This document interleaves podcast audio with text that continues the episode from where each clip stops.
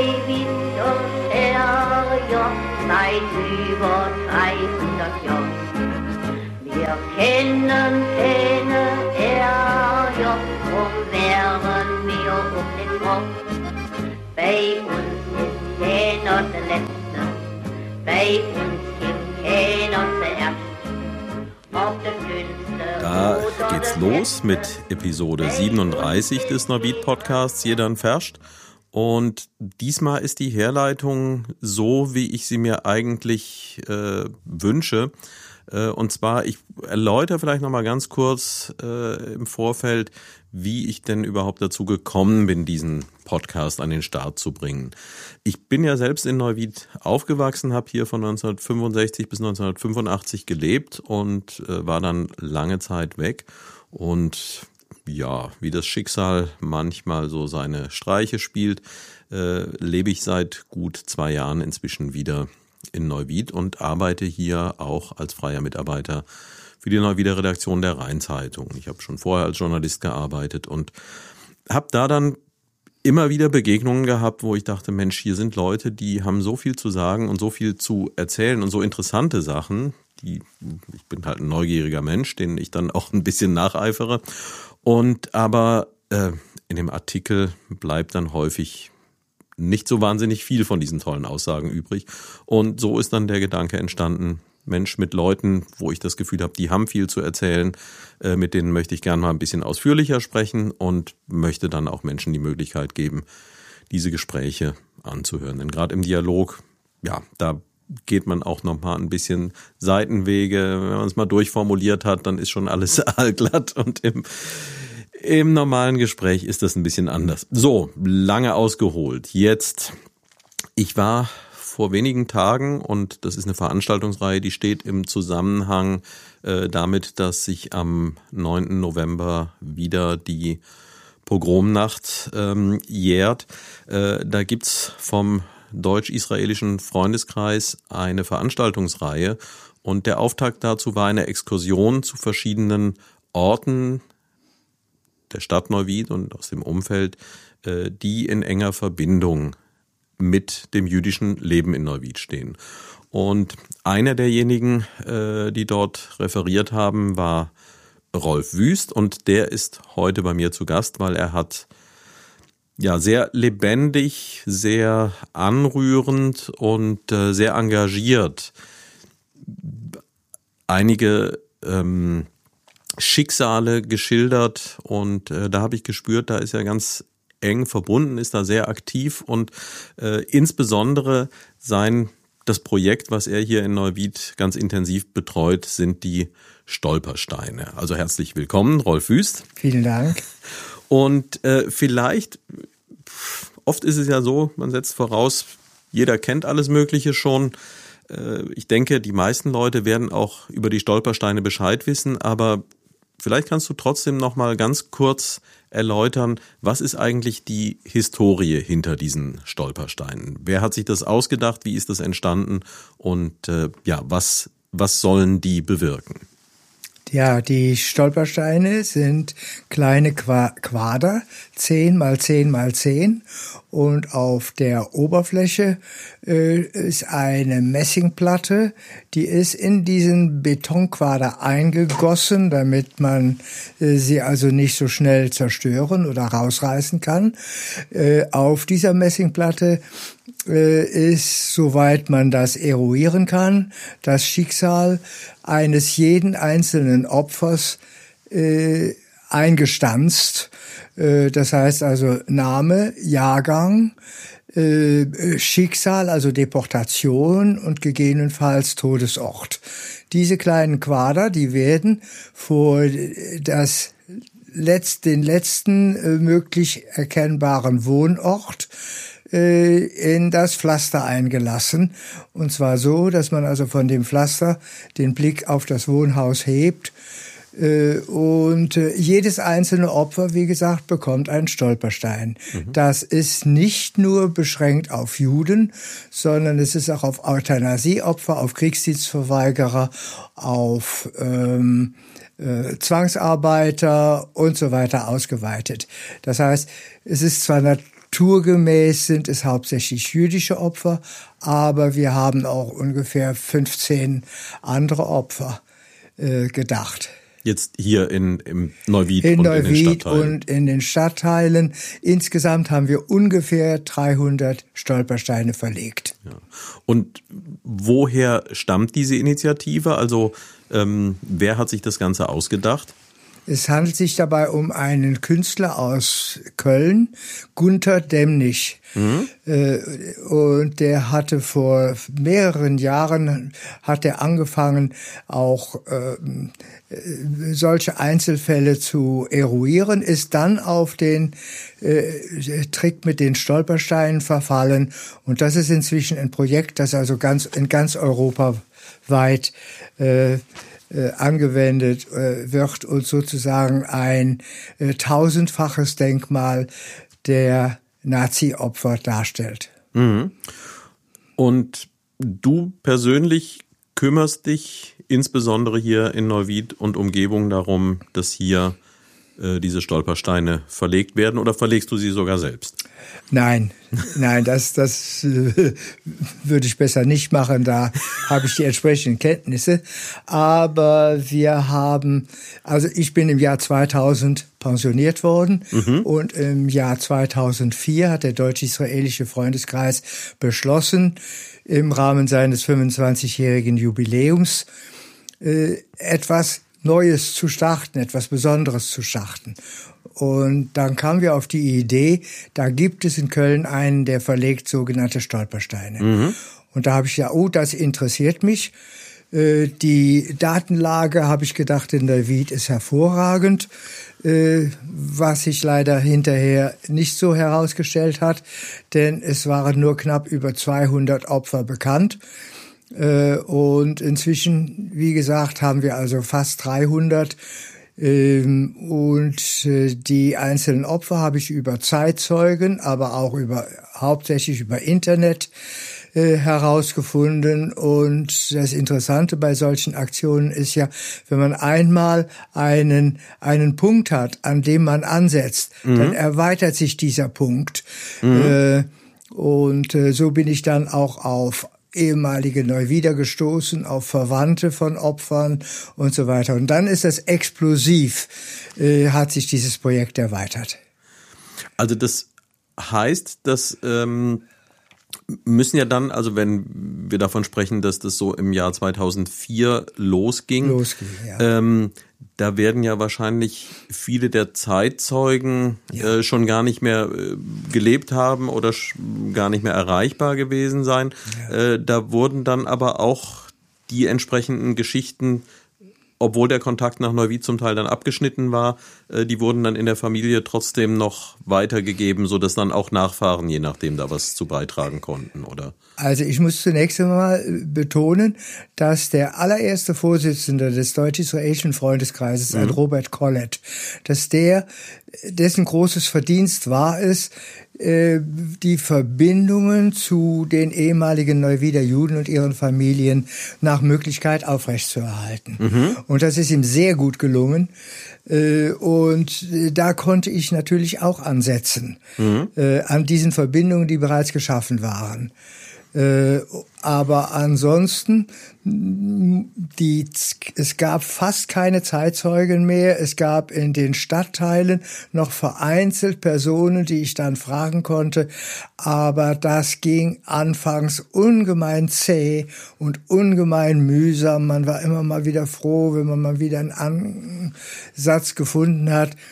Äh, und bis ich das dann wirklich ausweitete, war das bis 2014. Mhm. 2014 hatte ich dann so viele Opfergeschichten zusammen, dass wir beschlossen haben, äh, eine Webseite zu machen mhm. über diese Stolpersteinopfer und nach Möglichkeit auch ihre Familien.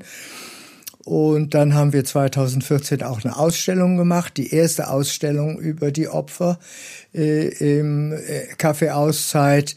Äh, und danach, nachdem wir diese Webseite geschaltet hatten, ja. da explodierte die ganze Chose, weil äh, plötzlich äh, alle diejenigen, die mal irgendwann Juden in Neuwied gesucht haben, die kamen dann jetzt plötzlich auf mich zu und ich habe in den Jahren darauf bis auch heute immer wieder völlig neue Personen, zum Teil Verwandte von früheren Opfern, aber auch zum Teil Wissenschaftler, die mhm. also über Juden im Rheinland forschen.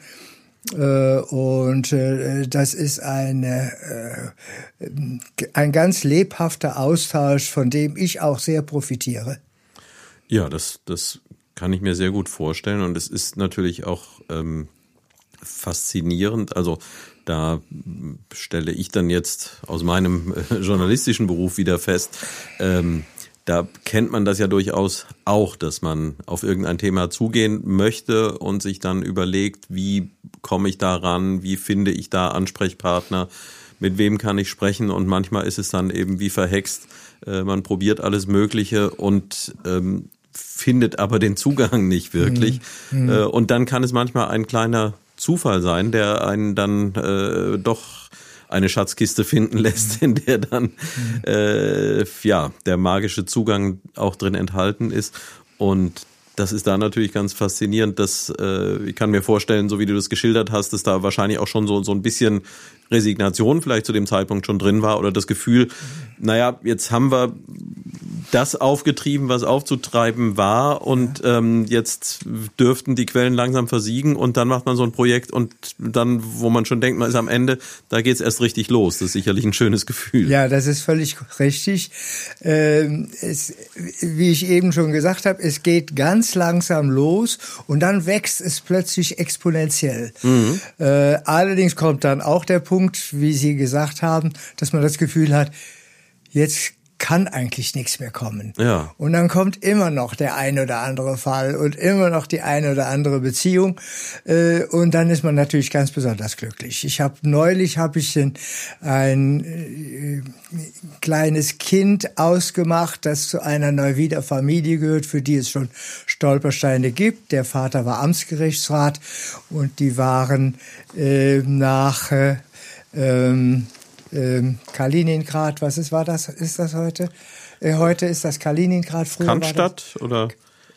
Oder ich, ich, es war mal im Gespräch, dass es so heißen sollte, aber ob das hier umgesetzt wurde, weiß ich gar nicht ich genau. Ich komme im Augenblick dummerweise ja. nicht drauf. Jedenfalls habe ich äh, an das Archiv, russische Archiv geschrieben mhm. und die haben mir doch wahrhaftig innerhalb von drei Wochen geantwortet und haben mir alle wichtigen Daten genannt, die ich haben wollte. Und mhm. das sind natürlich äh, enorme, ja, Erfolgs-, ja sogar Glücksgefühle. Ja. Und Sprachbarriere, war das dann ein Problem Englisch, in dem Fall? Englisch. Englisch hat funktioniert. Ja. Also, äh, weil das vielleicht so mal hier als kleiner ähm, Nebenschlenker. Äh, Im Berufsleben warst du Lehrer für die englische Sprache, ja. richtig? Englisch- und Deutschlehrer, ja, am Heisenberg-Gymnasium, dem ja. heutigen Heisenberg-Gymnasium. Früher staatliches, neusprachliches Gymnasium für Jungen. Ja, aber so hieß es schon nicht mehr, als du dort angefangen hast, oder? Aber, oder doch, du, du bist doch. dort auch selbst zur Schule gegangen, oder? Ich bin da selbst zur Schule gegangen, ja. 51 Abitur gemacht und äh, habe dann studiert in Bonn und war auch ein Jahr lang in England als sogenannter Teaching Assistant. Und als ich dann zurückkam und zweites Staatsexamen machte, da habe ich gesagt, so, und jetzt willst du wieder an deine alte Schule zurück. okay. ähm, das heißt aber ja andererseits, wenn ich jetzt mal so ein bisschen durchrechne, äh, 51 Abitur, das heißt, dass du selbst auch noch persönliche Erinnerungen an äh, 61. 61. Oh. Na. Na äh, trotzdem bist du dann natürlich noch mal deutlich, also an 61 war an mich noch nicht zu denken. Ähm, bist du ja dann von der Generation her noch mal deutlich dichter an der Zeit dran, die mit den Stolpersteinen ähm, in Erinnerung ja. gebracht wird und äh, etwas, was mir jetzt gerade in dem Zusammenhang stark aufgefallen ist. Ähm, durch diese Exkursion, die wir da gemacht haben, hatte das natürlich nochmal eine höhere Präsenz, aber äh, ich finde gerade diese Stolpersteine, ähm, die bringen einem diese Epoche so auf eine andere Art und Weise nahe. Also wenn es Menschen gibt, äh, und leider gibt es die, die, die heute so sagen, ähm, ach, da wollen wir nichts mehr von hören und das haben wir schon tausendmal durchgemacht und so, dann habe ich da nicht wirklich Verständnis für. Ähm, aber ich glaube, etwas, was dazu beiträgt, ist halt, wenn ich eben immer nur in Geschichtsbücher gehe und wenn ich immer nur das, das, das Große, das Unpersönliche habe, dann ist es vielleicht wie mit anderen Sachen auch so, wie ich sage, ach Mensch, blöde Matheunterricht kann ich nicht mehr hören und andere Sachen, äh, die will ich auch nicht mehr. Und in dem Moment, wo aber äh, das Gleiche dann ins persönliche äh, Erlebensfeld reinkommt, so wie der, der nicht gerne rechnet, äh, wenn er dann wissen will, wie viel Geld bekommt er diesen Monat, wenn er genug arbeitet, dann wird das Rechnen doch spannender.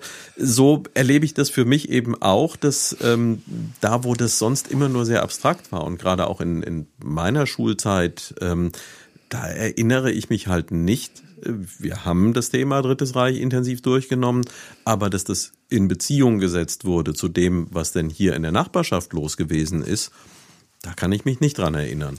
Wie, wie, wie war das für dich, wenn du sagst, äh, 1961 schon, schon Abi gemacht? Ja, ja, das ist, das ist eine, eine ganz interessante Geschichte aus meiner frühen Kindheit. Also ich bin November 40 geboren. Mhm. Äh, die, nachdem wir in Koblenz ausgebombt waren, sind wir zu Verwandten nach Kellberg in die Eifel gezogen. Und ich habe ganz deutliche Kriegserinnerungen von Bomben, die also in Häuser fallen, äh, wie wir vor äh, Tieffliegern äh, in die Wälder geflohen sind und so weiter. Also ich habe deutliche Kriegserinnerungen. Mhm. Und es muss kurz vor äh, ja noch 1944 gewesen sein, dass meine Mutter mir erzählt hat, es muss irgendwo im Osten Lager geben, da werden Juden umgebracht. Und das habe ich nie vergessen. Das hat mich so beeindruckt, äh, weil sonst ja keiner davon redete. Mhm. Ne? Und äh, diese, diese Neigung, sich an diese Zeit zu erinnern und sie aufzuarbeiten, die wurde dann verstärkt durch unseren Geschichtslehrer in der Oberstufe, einen Herrn Tullen. Und der hat uns eines guten Tages mal im Kombiraum, der war völlig zu verdunkeln, eingesperrt, sage ich jetzt mal, mhm. und hat eine halbe Stunde lang Original-Hitler-Reden mhm. äh, auf uns hinabrieseln lassen. Und ich kann mich so gut erinnern, wie entsetzt ich auf der einen Seite war und wie fasziniert ich auf der anderen Seite war. Mhm. Dass ich gedacht habe, mein Gott, wenn du in der Zeit gelebt hast, hättest, was hättest du getan? Mhm. Wärst du auch Mitläufer gewesen? Wärst du vielleicht irgendwo in der Partei sogar aufgestiegen oder weiß ich was? Mhm. Und diese, diese, diese Doppelbödigkeit von einerseits erschreckt und andererseits fasziniert. Mhm. Die hat mich auch dann nach meiner Pensionierung dazu gebracht, mich dieses Stolperstein-Projektes anzunehmen, in dem es nicht um die große Zahl der Opfer geht, mhm. sondern um jedes einzelne Opfer im Rahmen seiner Familie. Und das ist für mich beeindruckend. Und die, mit der großen Zahl äh, kann ich nichts anfangen. Ja, das ist, ist ja auch äh, tatsächlich ein bisschen ein, ein äh, eine paradoxe Geschichte äh, in der Wahrnehmung der Menschen, dass eben, ähm, auch da gibt's ja wissenschaftliche Untersuchungen zu, dass wenn, ähm, wenn jemandem jetzt die Geschichte von irgendeinem unglücklichen kleinen Mädchen erzählt wird und dann wird gefragt, wie sehr denn die, wie hoch denn die Bereitschaft ist, da zu unterstützen und zu helfen, mhm. ähm, dann steigt die halt äh, mit der Schilderung dieses Schicksals. Ja. Äh, wenn aber von Tausenden äh, von Kindern gesprochen wird, die alle die gleiche Dramatik haben, äh, dann ist die Bereitschaft zu geben, dann, dann sinkt die tatsächlich. Also wir, wir, wir können anscheinend die richtige Empathie nur einzelnen Menschen gegenüber empfinden und, und nicht einer abstrakten Gruppe. Und es kommt die Nähe der Opfer dazu, die mhm. persönliche Nähe. Ja. Das heißt hier Neuwied, aber wenn wir uns in die letzten Woche im Ahrtal erinnern, äh, dann haben wir mit diesen Menschen, weil sie in unserer Region lebt, auch viel stärker mitgelitten, als wenn das irgendwo, weiß ich was, im Osten, in Russland oder sonst irgendwo ist. Ja. Ähm, kannst du vielleicht aus dem Stegreif. Also ich habe ja äh, im Rahmen der Führung halt drei, ähm, drei dieser äh, dramatischen Geschichten im Zusammenhang mit der Pogromnacht und mit dem, was im Anschluss passiert ist, äh, von dir erfahren dürfen. Ähm, magst du vielleicht mal exemplarisch, ob es jetzt eine davon ist oder eine, eine, ganz andere, wahrscheinlich hast du ja noch, noch mehr präsent, ähm, ja, mal die, die, die, diese einerseits ja für die damalige Zeit Regelhaftigkeit, aber dann doch auch die, die Dramatik dessen, was da passiert ist, an irgendeinem Beispiel äh, schildern? Ja, da bieten sich natürlich schrecklich viele an äh, und der der Wissensstand ist auch sehr unterschiedlich.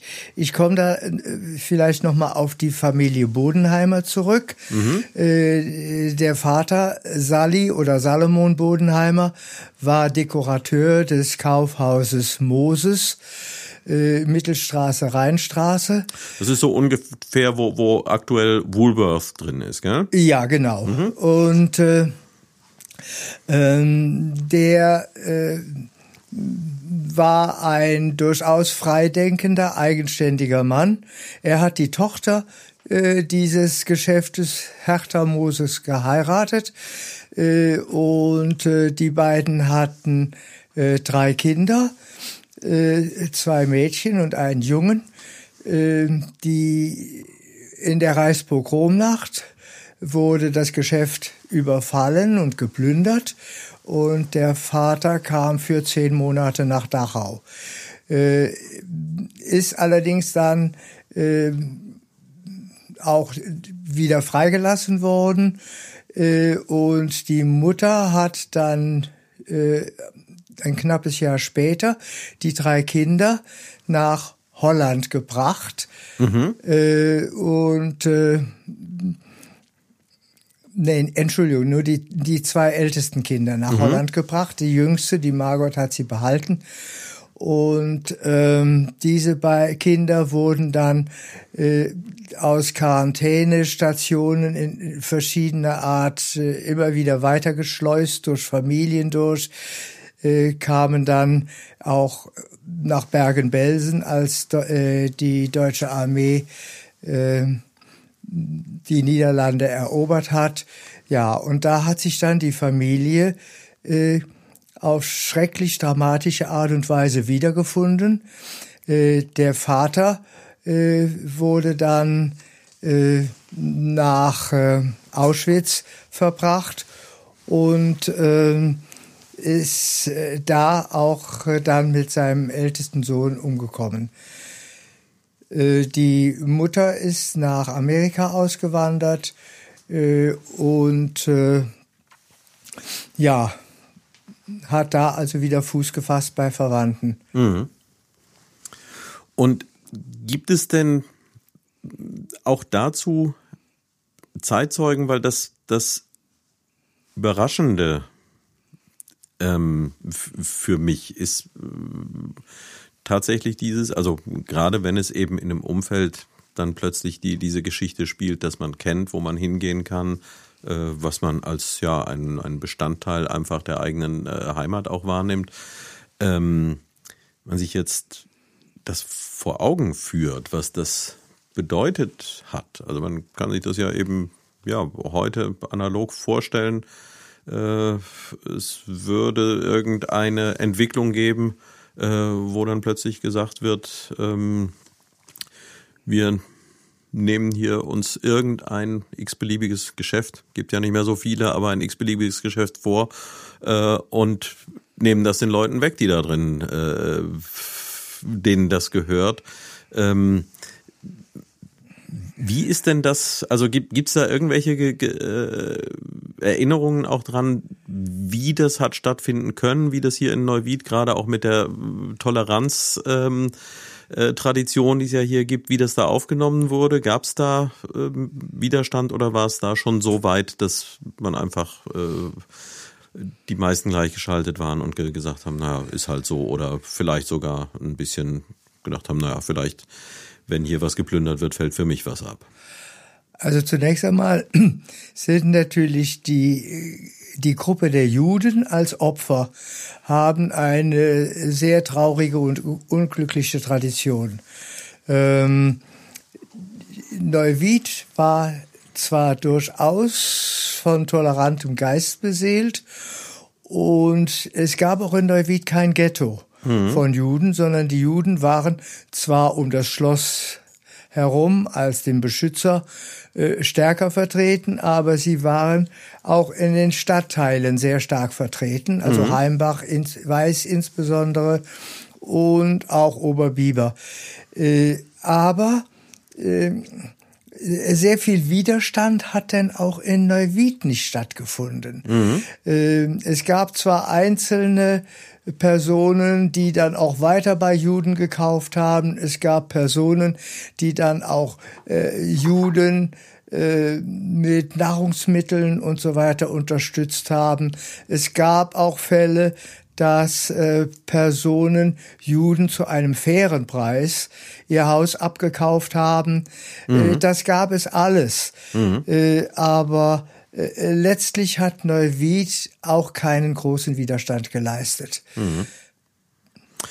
Und ich habe es ja vorhin schon gesagt, für, für mich selbst war dieser Teil der Geschichte eben hier äh, im Stadtbild sehr wenig wahrnehmbar. Äh, ich habe mich jetzt in den letzten Tagen noch ein bisschen intensiver beschäftigt. Es äh, gibt in einem inzwischen, glaube ich, auch vergriffenen Buch äh, einen Stadtplan, in dem die Orte eingezeichnet mhm. und markiert sind, äh, in denen damals jüdische Arztpraxen, Geschäfte. jüdische Geschäfte, ja. ähm, andere Dienstleistungen auch äh, waren. Und ja, wenn man sich das anschaut, das ist dicht gepflastert, das ist nicht nur ein bisschen, ähm, das ist eine ganze Menge.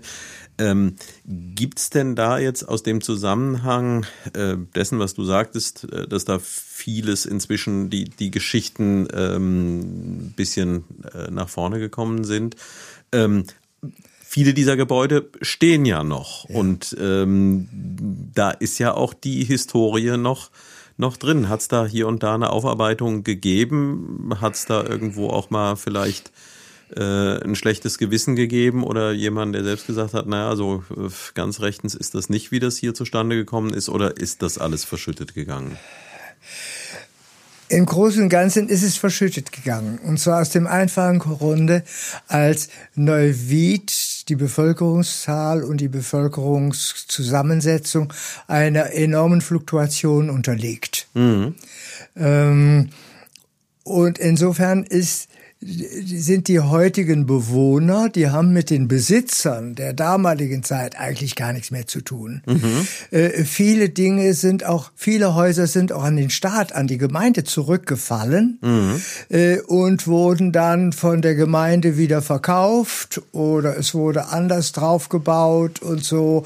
Die Straßenführung wurde verlegt und so weiter. Es gibt in Neuwied wirklich außer den Positionen, auf denen die Stolpersteine liegen und wo man dann ja gleich erkennt, aha, das ist ein altes Haus, mhm. äh, gibt es keine Zeugnisse mehr. Mhm. Ja, umso besser, dass es dann diese Art von Zeugnis jetzt gibt. Ja, ich muss allerdings noch dazu sagen, dass äh, in den 70er, 80er Jahren die damalige Stadtverwaltung, die offensichtlich deutlich mehr Geld hatte, als sie heute hat, die hat ehemalige jüdische Mitbürger und Mitbürgerinnen eingeladen, nach Neuwied zu kommen, hat ihnen die Reise bezahlt, hat ihnen äh, die Unterkunft bezahlt und so weiter. Und da kamen natürlich viele, viele zurück. Übrigens auch diese Frau äh, Hertha Bodenheimer, mhm. die kam also ebenfalls zurück. Und aus, von diesen zurückgekommenen hat man natürlich auch einige Zeugnisse. Es gab damals ein Buch von einem Franz Regneri, der mhm. äh, diese ganzen Zeugnisse gesammelt hat. Auch dieses Buch, mhm. das Sie eben, aus dem Sie eben zitiert ja. haben, ist ja. vergriffen. Ja. Ja. Aber so, so hat Neuwied schon einiges dazu getan, um die Sache nicht in Vergessenheit geraten zu lassen.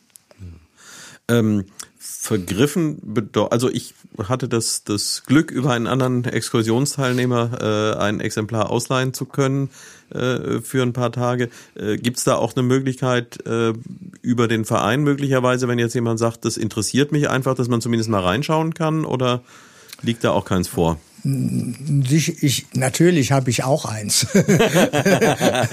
Aber die, diese Bücher, die sind, die haben schon äh, wirklich Seltenheitswert. Mhm. Es gibt natürlich auch im, äh, äh, im Archiv in Rommersdorf, ich glaube zwei oder drei Exemplare. Äh, ja, aber es äh, irgendwie lohnt ja, wie soll ich sagen, es würde sich schon lohnen, aber die Kosten sind so hoch, mhm. dass man sie nicht aufbringen könnte. Wir haben ja auch dann außerdem noch äh, die Dokumentation über den jüdischen Friedhof aufgelegt. Ja. Äh, und äh, ich habe damals ein Buch äh, mit bearbeitet, äh, in dem Toni Dasbach äh, seine Kindheitserinnerungen dann niedergelegt hat. Wir haben einige Zeugnisse mhm. aus der Zeit, äh, aber es wäre natürlich schön, wenn ein solches Buch mal wieder aufgelegt werden könnte, auch wenn es nicht mehr so ganz dem heutigen Forschungsstand entspricht. Gut, vielleicht wäre es auch an der Zeit, das mal zu überarbeiten. Und ähm, andererseits, ja, Du hast es gerade angesprochen. Ähm, die Stadt kann vielleicht nicht mehr so großzügig sein wie äh, zu anderen Zeiten, ähm, aber so eine Kultur der Erinnerung äh, ließe sich ja auch heute in eine andere äh, Form äh, geben. Ähm, und ja, manchmal kann man ja mangelnde finanzielle Mittel mit etwas Kreativität ausgleichen. Denn auch das war etwas, was ähm, ja bei dieser Exkursion aufgefallen ist oder ich mache vorher noch einen kleinen anderen Schlenker, der nochmal das aufgreift, worüber wir vorher gesprochen haben. Ähm, ich hatte ja, als wir darüber gesprochen haben, ähm, dass ich gern mit dir dieses Gespräch führen möchte, äh, auch gefragt, gibt es denn vielleicht irgendeinen historischen Ort, der eng äh, mit der Geschichte der Juden in Neuwied verknüpft ist oder mit den Opfern des Nationalsozialismus, äh, an dem wir diese Aufnahme machen können. Und da sagst du, hm, es gibt eben das, ähm, das Mahnmal für die Synagoge. Äh, das ist aber nur an einem Ort, wo für eine Sprachaufnahme, das könnte man höchstens mitten in der Nacht machen. Und selbst dann wird noch der ein oder andere mit Vollgas da vorbeibrausen. Das ist schwierig und jetzt in der Jahreszeit sowieso nicht. Aber auch sonst, ja, du, du, du sagtest so, da gibt's nicht wirklich äh, was. Und ja, dann, dann andererseits ist es auch so, dass äh, auch wenn das ein oder andere getan wird, und ich will das jetzt auch gar nicht kleinreden, aber ähm, letztlich könnte die Stadt durchaus mit vertretbarem Aufwand da auch noch ein bisschen mehr dazu beitragen, dass diese Geschichte erhalten bleibt und auch entsprechend in der Öffentlichkeit steht. Also wie das in den Jahrzehnten nach dem Krieg äh, auch in anderen Städten war, äh, wurde wenig Rücksicht mhm. auf alte Gebäude genommen. Ja. Ähm, die äh, äh, die Synagoge, die wurde nach dem Krieg auch gesprengt, mhm. äh, weil sie angeblich auch nicht mehr ähm, äh, sicher, verkehrssicher war. Mhm. Äh, die Schule, die neben der Synagoge stand, äh, die wich dann der äh, der Straße, mhm. der Elfriede Seppi Straße äh, und damit dem dem dem Ring, ja. dem Neuwieder Ring. Ähm, man hat damals wenig Rücksicht auf Geschichte genommen und weil das nun mal ein Lieblingsthema von ist, von hm. mir ist, will ich das durchaus auch hier erwähnen. Auch heute legt Neuwied wenig Wert darauf, seine großartige Geschichte sichtbar zu machen. Mhm. Da steht zwar das Schloss, aber schon wenn man das Reifeisenhaus sich anguckt, packt einen das Grausen. Und wenn man die ähm, dieses ähm, Opferdenkmal sich anguckt, äh, dass da wie ein komisches Gerippe in der Landschaft steht, ebenso. Ja. Ja, was und die Exkursion führte ja dann eben auch noch nach Niederbiber. Ähm, da kann man schon sagen, der, der Friedhof selbst ist ja. in einem ordentlichen Zustand. Aber auch da wurde ja dann die Frage gestellt, äh, wer von den Teilnehmern, und ich gehe mal davon aus, dass das alles geschichtsinteressierte Menschen waren, äh, wer war denn schon mal hier? Und da haben doch erstaunlich viele aufgezeigt, äh, die sagten, nein, sie waren noch nicht ja. dort. Ja. Äh, und das ist, wenn man bedenkt, dass es einer der größten in ganz Rheinland-Pfalz ist, äh, ja, auch das wieder ein Zeichen, bisschen mehr Aufmerksamkeit ließe sich da schon für generieren. Und ähm, ja, auch das ist ja eine Möglichkeit, Besucher hierher zu bekommen. Mhm, mh, mh. Darf ich das Stichwort Besucher aufgreifen? Ja, klar. äh, durch die Webseite mhm. äh, sind natürlich viele ehemalige auch wieder auf Neuwied gestoßen, auch Familienmitglieder und so weiter.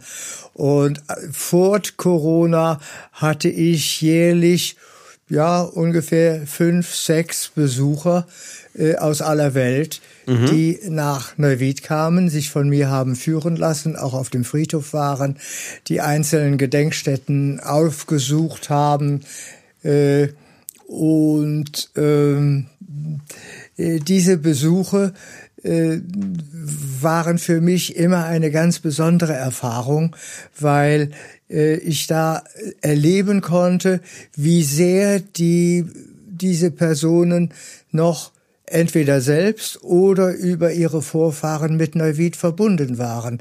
Ich erinnere mich an eine Frau, über 90 Jahre alt, die als kleines Mädchen mit ihren Eltern äh, auswandern musste. Mhm. Die stand am Luisenplatz, wir unterhielten uns im, auf Englisch mhm. und plötzlich sagte sie im breitesten Neuwieder Dialekt, hey, haben wir früher Klickere gespielt? Mhm. Äh, das, das sind Erlebnisse, die einen enorm berühren. Ja. Und ich hoffe, dass also jetzt, wenn Corona mal wieder vorüber ist, dass ich dann wieder mehr Besucher in Neuwied ein begrüßen kann. Die kommen dann zum Teil mit Kleinbussen und mhm. haben dann also drei, vier Generationen äh, sozusagen im Gepäck. Mhm. Äh, und das ist zurückzuführen auf die Stolperstein-Aktion. Es ist zurückzuführen auf äh, die äh, Bemühungen, die wir halt eben hier in Neuwied haben, um das jüdische Leben nicht in Vergessenheit geraten zu lassen. Und da bin ich natürlich ganz besonders froh drüber. Ja, wie schaut's da aus? Ähm in diesem Verein? Äh, ist ja ein allgemeines Vereinsproblem. Äh, wie ist es um den Nachwuchs bestellt? Also ist das ein Verein, der äh, wächst und gedeiht oder fehlt es da auch äh, an vielen Ecken? Es fehlt an vielen Ecken. Ähm, der, der Verein ist überaltert, mhm. ganz eindeutig. Äh, und äh, ich gehe zwar häufig zu Schul, äh, zu Projekten in Schulen mhm. äh, und die Schülerinnen und Schüler sind erfreulich immer interessiert und wir machen dann Stadtbegehungen und so weiter und so weiter. Aber von denen kommt keiner in den Freundeskreis. Mhm. Das heißt also, das Vereinsleben äh, ja, fußt auf älteren, auf mittleren und älteren Generationen. Mhm. Und da sehe ich auch keine Chance, dass das sich in den nächsten Jahren sich ändert. Ja, ja aber das dürfte vielleicht wirklich das schon angesprochene Gesellschaftsphänomen sein, dass äh, diese Art von Engagement ja. äh, nicht mehr so eine Rolle spielt. Ja. In dem Fall sehr schade, weil ja dieses Andenken so wichtig ist und äh, ich glaube schon uns für die Gegenwart auch äh, viel lehren kann. Ähm, auch solche Dinge, wie du es gerade angesprochen hast, dass eben äh, trotz all dieser Tragik äh, dann ja doch auch wieder positiv emotionale Momente entstehen mhm. und dass da Erinnerungen noch da sind und dass eben äh, ja letztlich dadurch auch zu, zu sehen ist, äh, wir Menschen sind in der Lage zu vergeben und das ist, das ist enorm wichtig. Das ist auch einer der Gründe, warum wir über diese Geschichte der jüdischen Gemeinden hier in Neuwied und über die Stolpersteine kein Buch angelegt haben, sondern eine Webseite gemacht haben. Mhm. Äh, die Bücher, wir ersehen es immer wieder, sind weitgehend vergriffen, aber die Webseite steht nun mal im Netz, mhm. Äh, wird immer noch weiter äh, vervollständigt und vielleicht wird ja auch dann mal wieder jemand angeregt zu sagen, das mache ich jetzt weiter. Ja. Sie sind zumindest, die Geschichten sind zumindest bewahrt und die Geschichten werden nicht in irgendeinem Bücherschrank sozusagen verstauben. Ja, schön wäre vielleicht auch tatsächlich so etwas, ähm, ich habe es ja vorhin angesprochen, dass ich äh, diese, diese Karte der Stadt äh, so interessant fand. Ähm, da könnte man vielleicht tatsächlich hingehen und äh, eine Art interaktive Karte draus bauen, auf der man dann vielleicht auch mit, mit historischen Bildern, wobei ich auch da so etwas verblüfft bin.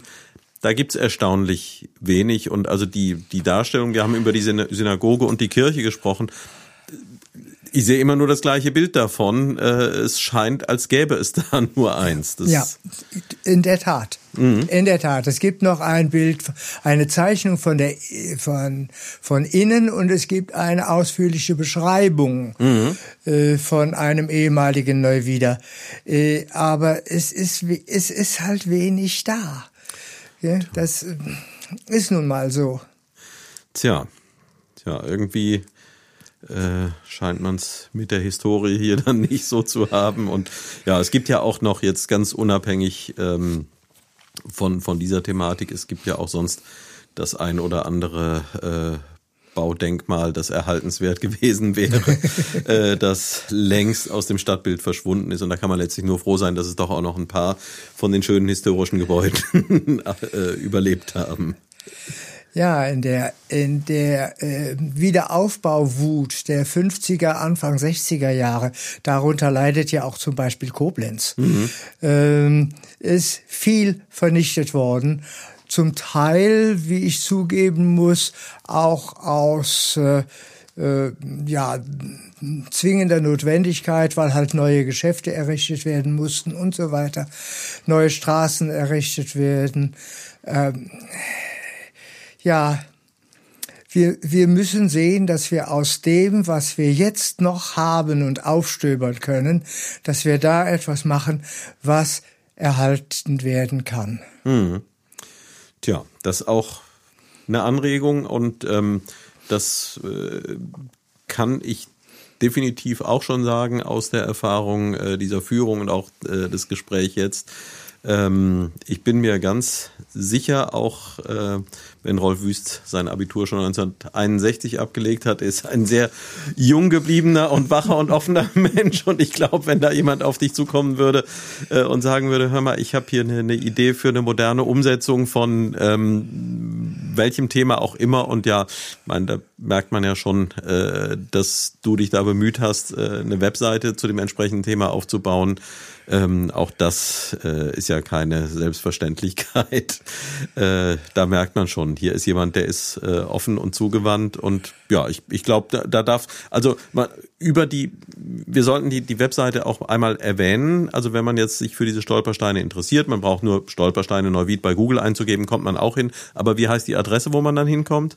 www.stolpersteine-neuwied.de Ja, und das ist schön aufbereitet, ist sehr informativ. Ähm, ja, ist wirklich ähm, eine, eine tolle Wissensquelle und äh, der deutsch-israelische Freundeskreis hat natürlich auch eine Webseite mhm. und die heißt www.dif.neuwied. Mhm. Okay. Ähm, ja, ich habe es vorhin gesagt, ich hätte gerne an einem dieser historischen Orte aufgezeichnet. Es gibt ja zum Glück auch ein paar, die, ähm, äh, wo es Überlieferungen zu gibt. Wir hatten das Thema, der ein oder andere äh, hat ja dann doch auch geholfen und es gab ja auch einige Orte, an denen äh, potenzielle Opfer ähm, zumindest über einige Zeit versteckt wurden und wo es auch Unterstützung gegeben hat, aber auch die sind kaum noch zu finden oder sind ja existieren ja. einfach gar nicht mehr. Und äh, sie, es war sehr viel Privatinitiative. Mhm. Äh, das heißt also, da wurden jetzt nicht, wer weiß wie viele versteckt, sondern da waren einzelne Familien, die einzelne Juden versteckt haben. Äh, ist, äh, die äh, Herrnhuter Brüdergemeinde hat sich allerdings besonders hervorgetan. Mhm. Wobei also zu erwähnen ist, dass die Herrnhuter Brüdergemeinde und die ähm, evangelische Gemeinde in Neuwied äh, sich dem äh, Zeitgeist, dem nationalsozialistischen Zeitgeist, der zum Teil auch in den Kirchen herrschte, halt eben nicht angeschlossen hat. Mhm. Ähm, ja.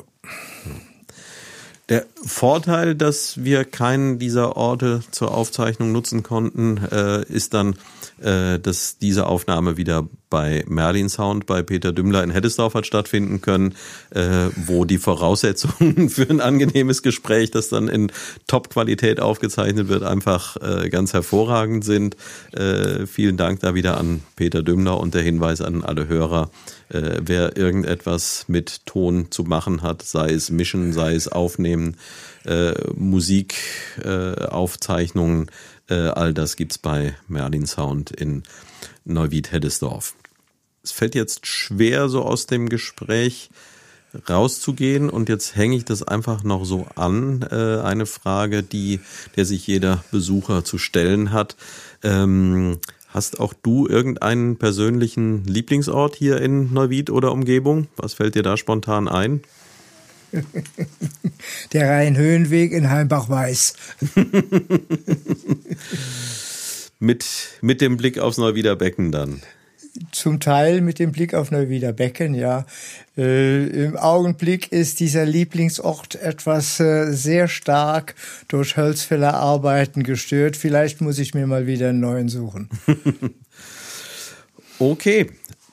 Hast du das Gefühl, wir haben irgendwas vergessen oder hast du ähm, das, was du im Zusammenhang mit dem Stolperstein-Projekt sagen möchtest? Oder äh, die Frage stellt sich mir noch, sind denn tatsächlich jetzt alle Orte, die ähm, du hast auftreiben können, sind die auch mit Stolpersteinen bestückt und wie finanziert sich das überhaupt? Die fallen ja auch nicht vom Himmel.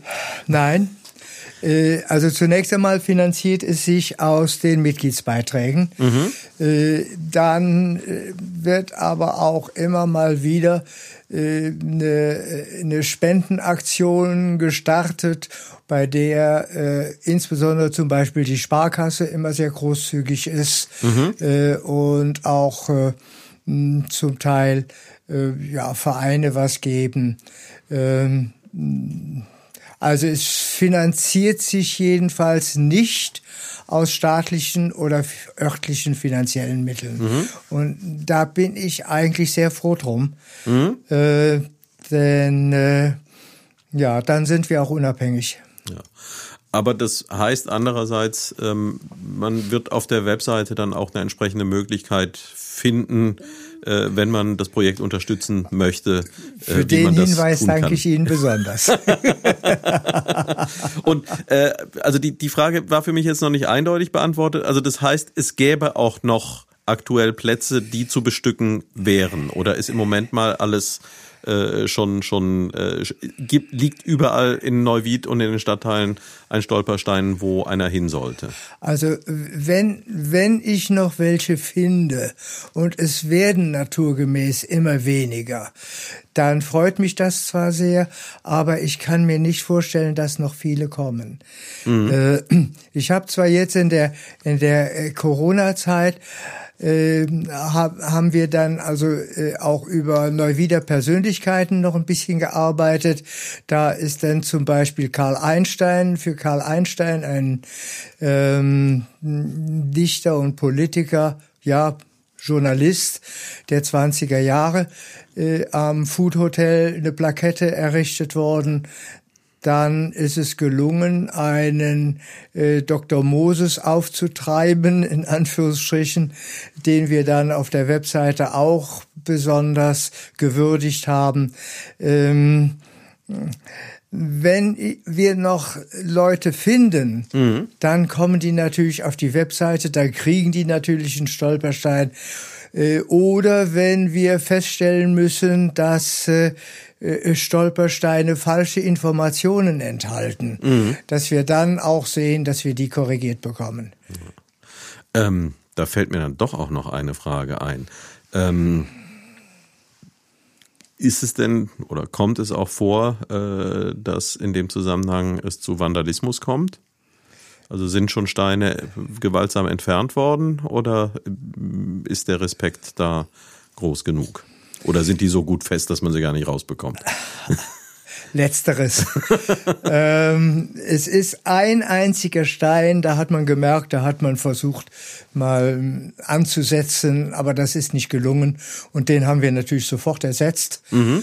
Äh, aber ansonsten äh, muss ich sagen, dafür, dass es 300 Steine sind, äh, äh, sind wir in Neuwied in einer sehr guten und toleranten Lage. Okay.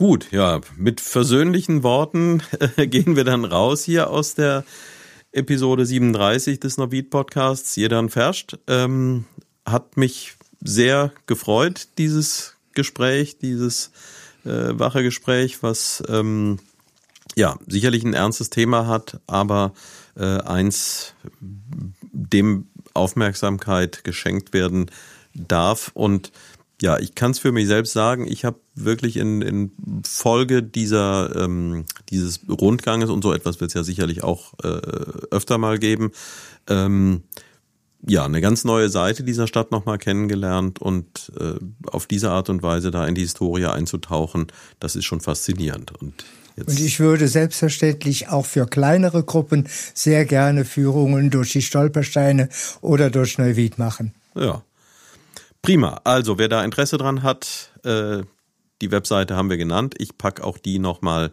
äh, in die Show Notes mit rein.